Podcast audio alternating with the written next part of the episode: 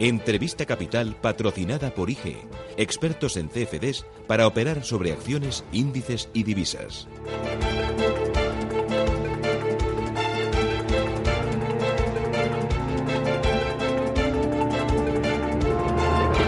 Entrevista capital que nos lleva esta mañana a hablar de Facebook, que celebraba ayer sus cinco años en, bolsa de su alto a la parque. Lo hacía con un regalo desde Bruselas, un regalo en forma de multa, 110 millones de euros por información incorrecta o engañosa a la compra de WhatsApp. Dice el Ejecutivo Comunitario que Facebook aseguró entonces cuando llevó a cabo esa compra que no disponía de la tecnología eh, necesaria para asociar de forma automática y fiable los números de teléfono de los usuarios de WhatsApp con sus respectivas cuentas en la red social. Bueno, pues la Comisión asegura ahora que esa tecnología sí que existía y que los empleados de Facebook lo sabían. Alejandro Suárez es vicepresidente de la Asociación de Inversores y Emprendedores de Internet y autor de Desnudando a Google. ¿Qué tal, Alejandro? Muy buenos días. ¿Qué tal? Buenos días. Ahora es la Comisión Europea la que parece que está desnudando a estas grandes tecnológicas, ¿no? Sí, y la verdad que ya era hora porque sí que es cierto que la historia nos dice que en los últimos 15 años, en muchas ocasiones, todas estas tecnológicas han toreado sin ningún tipo de matiz a la Comisión Europea.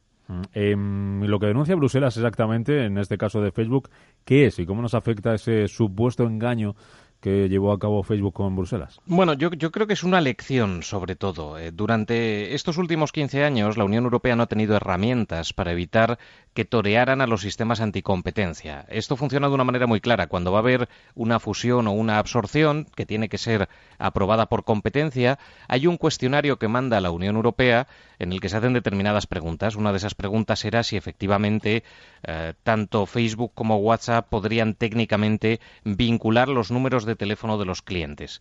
En aquel momento, año 2014, la compañía de Mark Zuckerberg, Facebook, contestó que no, que técnicamente no era posible para que eh, facilitara eh, la aprobación por parte de competencia en la Unión Europea a la operación. Y lo que pasó que dos años después, año 2016, Facebook anunció al público que disponía de esa tecnología y que iba a ofrecerlo a partir de entonces a nivel publicitario, con lo que la Comisión Europea se dio cuenta de que en esos formularios de competencia la empresa había mentido.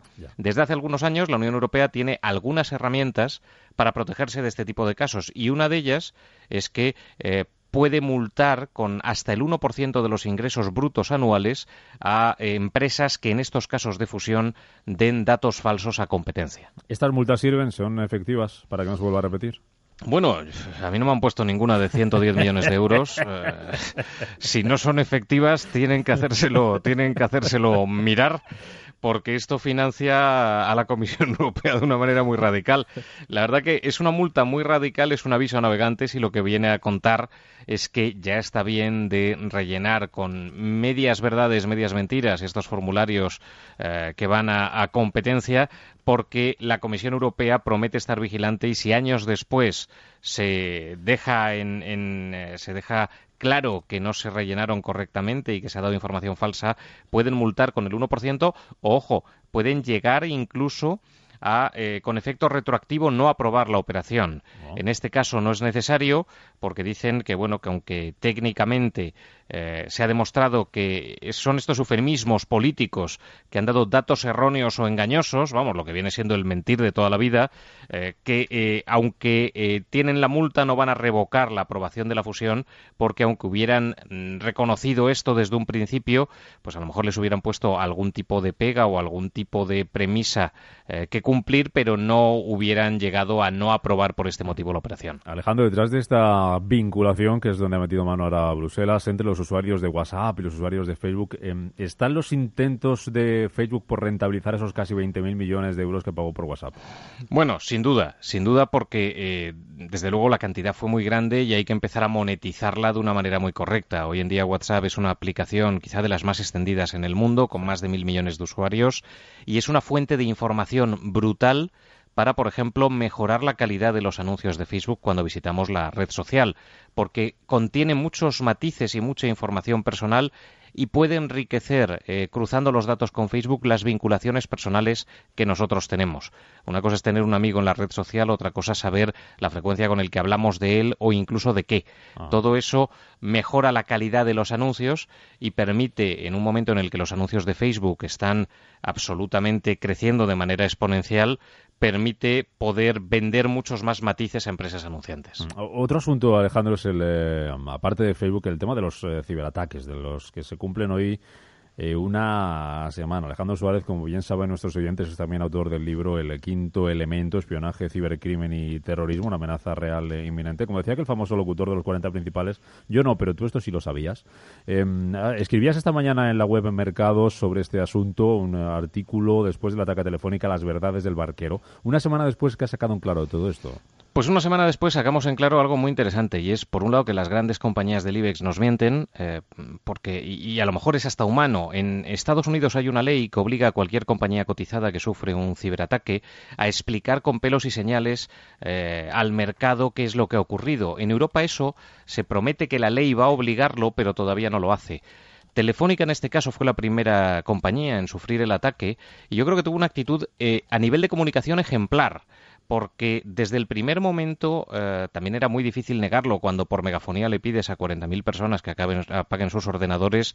Hombre, el contener la noticia es complicado, pero, pero sí que desde el primer momento informó, ayudó a otras compañías, trabajó con el Centro Criptográfico Nacional. Es decir, yo creo que tuvieron una actitud ejemplar, pero posteriormente lo que están es minimizando lo que ha ocurrido y no deberían. Dicen que ya está todo solucionado y lo que está solucionado es la expansión del virus, eso es así, y que han parcheado sus sistemas, cosa que no habían hecho durante dos meses, que, eso realmente es grave, pero eh, lo que no están contando es que a día de hoy Decenas de miles de empleados de Telefónica siguen sin poder en las oficinas centrales conectarse a la Wi-Fi y tienen que trabajar por cable, que durante días han estado sin encender los ordenadores o que en muchos departamentos se han perdido miles y miles de archivos que son necesarios para poder trabajar en el día a día.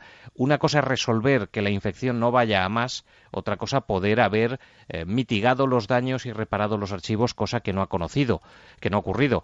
Eh, y, quizá un matiz, Rubén, que eh, Telefónica hablamos mucho de ella porque ha sido la que ha dado la cara en todo esto y la que a nivel de comunicación ha atendido y ayudado a los medios de comunicación a incluso hacerse eco de la noticia, pero no olvidemos que hay al menos otras cuatro o cinco compañías del IBEX, sobre todo un banco y una eléctrica, que han estado tremendamente afectadas y han tirado sus sistemas abajo y los han apagado y han pedido a los empleados también apagar los ordenadores y que en público jamás han reconocido haber sufrido este ataque. Eh, me decía aquí la mesa, Alejandro, que eh, con esto eh, uno de los ganadores es el propio Microsoft.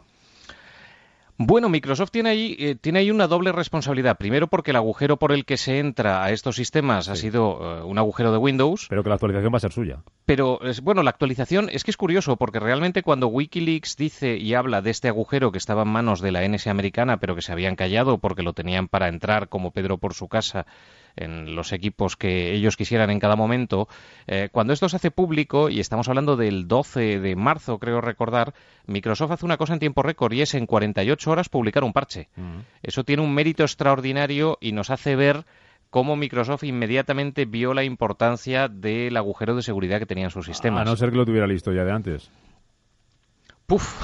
Eh, eh, eso ya, eso ya es complicado, pero la verdad que la verdad que fueron muy rápidos y los que desde luego no han sido muy rápidos han sido los directores de sistemas de grandes compañías españolas e internacionales que dos meses después seguían sin aplicarlo. Y es que parchear 40.000 equipos informáticos, yo lo entiendo, si es tu trabajo da pereza. Y sí que es verdad, sí que es verdad que, que, que, hay veces que, te sale un parche y a la semana ha pasado algo o a los tres días y te sale otro.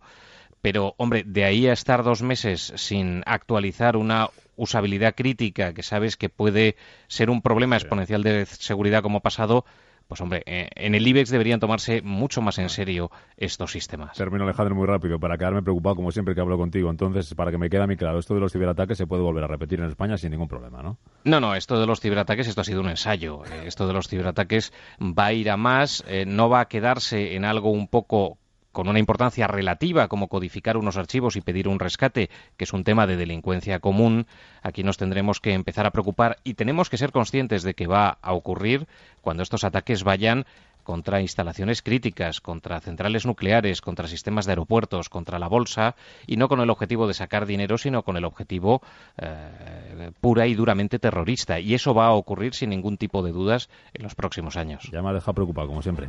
Alejandro Suárez, amigo, gracias, que vaya bien. Hasta Feliz la, viernes. la próxima, gracias. IG ha patrocinado este espacio.